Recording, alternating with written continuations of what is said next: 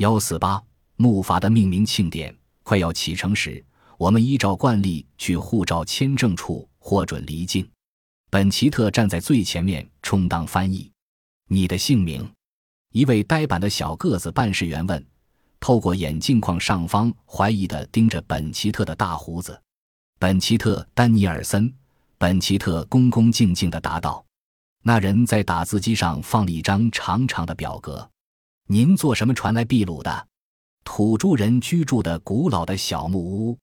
哦，是这样。”本奇特俯下身来，对这位温和的小个子解释道：“我没坐船，我是乘独木舟来秘鲁的。”这人不解地看着本奇特，不发一言。表格空白处打上了“独木舟”几个字。那么您乘什么船离开呢？嗯，还是那样。本奇特很有礼貌地说：“我不坐船，我乘木筏走。”说的倒蛮像回事。办事员生气地把纸从打字机上拉下来：“您能不能正经点回答我的问题？”启程前几天，木筏上堆满了我们的装备、口粮和水，装着军用粪饭的小木盒异常坚固，这些东西足够六个人吃四个月。赫尔曼想出一个主意。把沥青融化以后涂在每只箱子上，等于盖了一层薄膜，然后再撒上沙子，以免粘连。再把箱子一个挨一个贮藏于竹条舱面底下，塞满了支架着竹舱面的九根横梁的空间。一个晴朗的春日，我们上山，在五十六个水桶里装了二百七十五加仑饮用水。我们把这些箱桶也固定在横梁上，以便让不断溅起的海水能时时冰着水箱。我们的装备还包括一大筐水果、白薯和椰子，我们把它们捆在竹舱上面。古老的独木舟，那些坐惯轮船、军舰的人怎么也体会不了在独木舟上的感觉。那些驾驶赤木舟的土著才是大海真正的主人。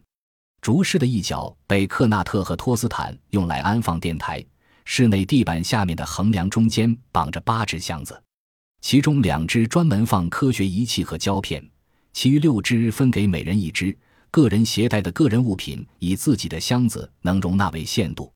埃里克带的几卷画纸和吉他把箱子塞满了，他只得把袜子放在托斯坦的箱子里。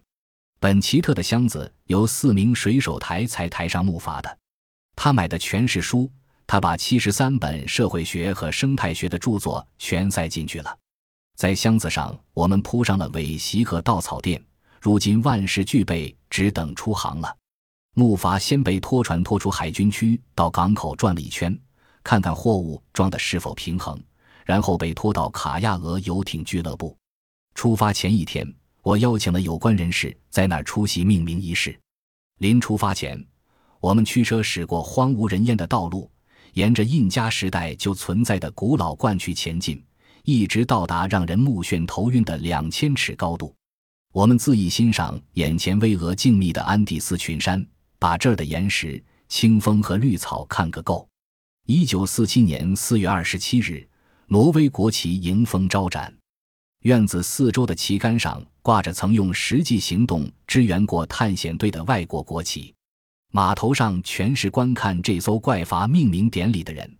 这些人中，好多人的肤色和面容特征说明他们的祖先曾乘木筏在沿海一带航行过。不过，也有以秘鲁海军和政府代表为首的古西班牙人的后代。此外，还包括美国、英国、法国、中国、阿根廷和古巴大使、太平洋英国殖民地前总督、瑞典及比利时的部长，以及以总领史巴尔为首的来自小小挪威殖民地的友人。当然，不乏大批记者和咔嚓作响的摄像机。是的，除了管弦乐队和一面大鼓以外，几乎是万事俱备。有一件事我们都很清楚，那就是如果木筏在海湾外面就解体了，我们就是每人怀抱一根木头，用手划，也得划到波利尼西亚，再无脸面回来了。夜色掩映下的卡亚俄港分外迷人。明天我们就要从这里出发。开始惊险而刺激的漂流生涯。母队大会，我们在心中默默祈祷，愿我们能平安归来。探险队女秘书兼路上联系人格特沃尔德将以一只椰子的枝叶来为木筏的命名做庆典。这样做，一方面是为了更符合石器时代的现实，另一方面是因为香槟酒被托斯坦的私人箱子压住了。我们分别用英语和西班牙语告诉我们的朋友，木筏以印加人伟大的先驱太阳神铁基命名。它于一五零零年前由秘鲁出发，隐没在西方海上，而又出现在波利尼西亚。讲完后，哥特沃尔德就命名我们的木筏为康铁基。他把预先敲破的椰子用力摔在木筏的头部，结果椰子汁和碎渣溅到庄严地站在周围的所有人的头发上。命名仪式一结束，我们就拉起帆领，抖开帆篷。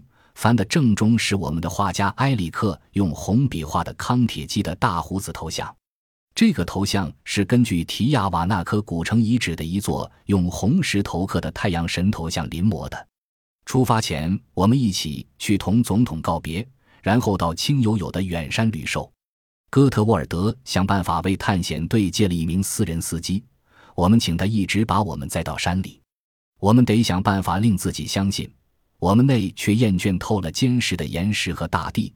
我们要去出航，要逐步去了解大海。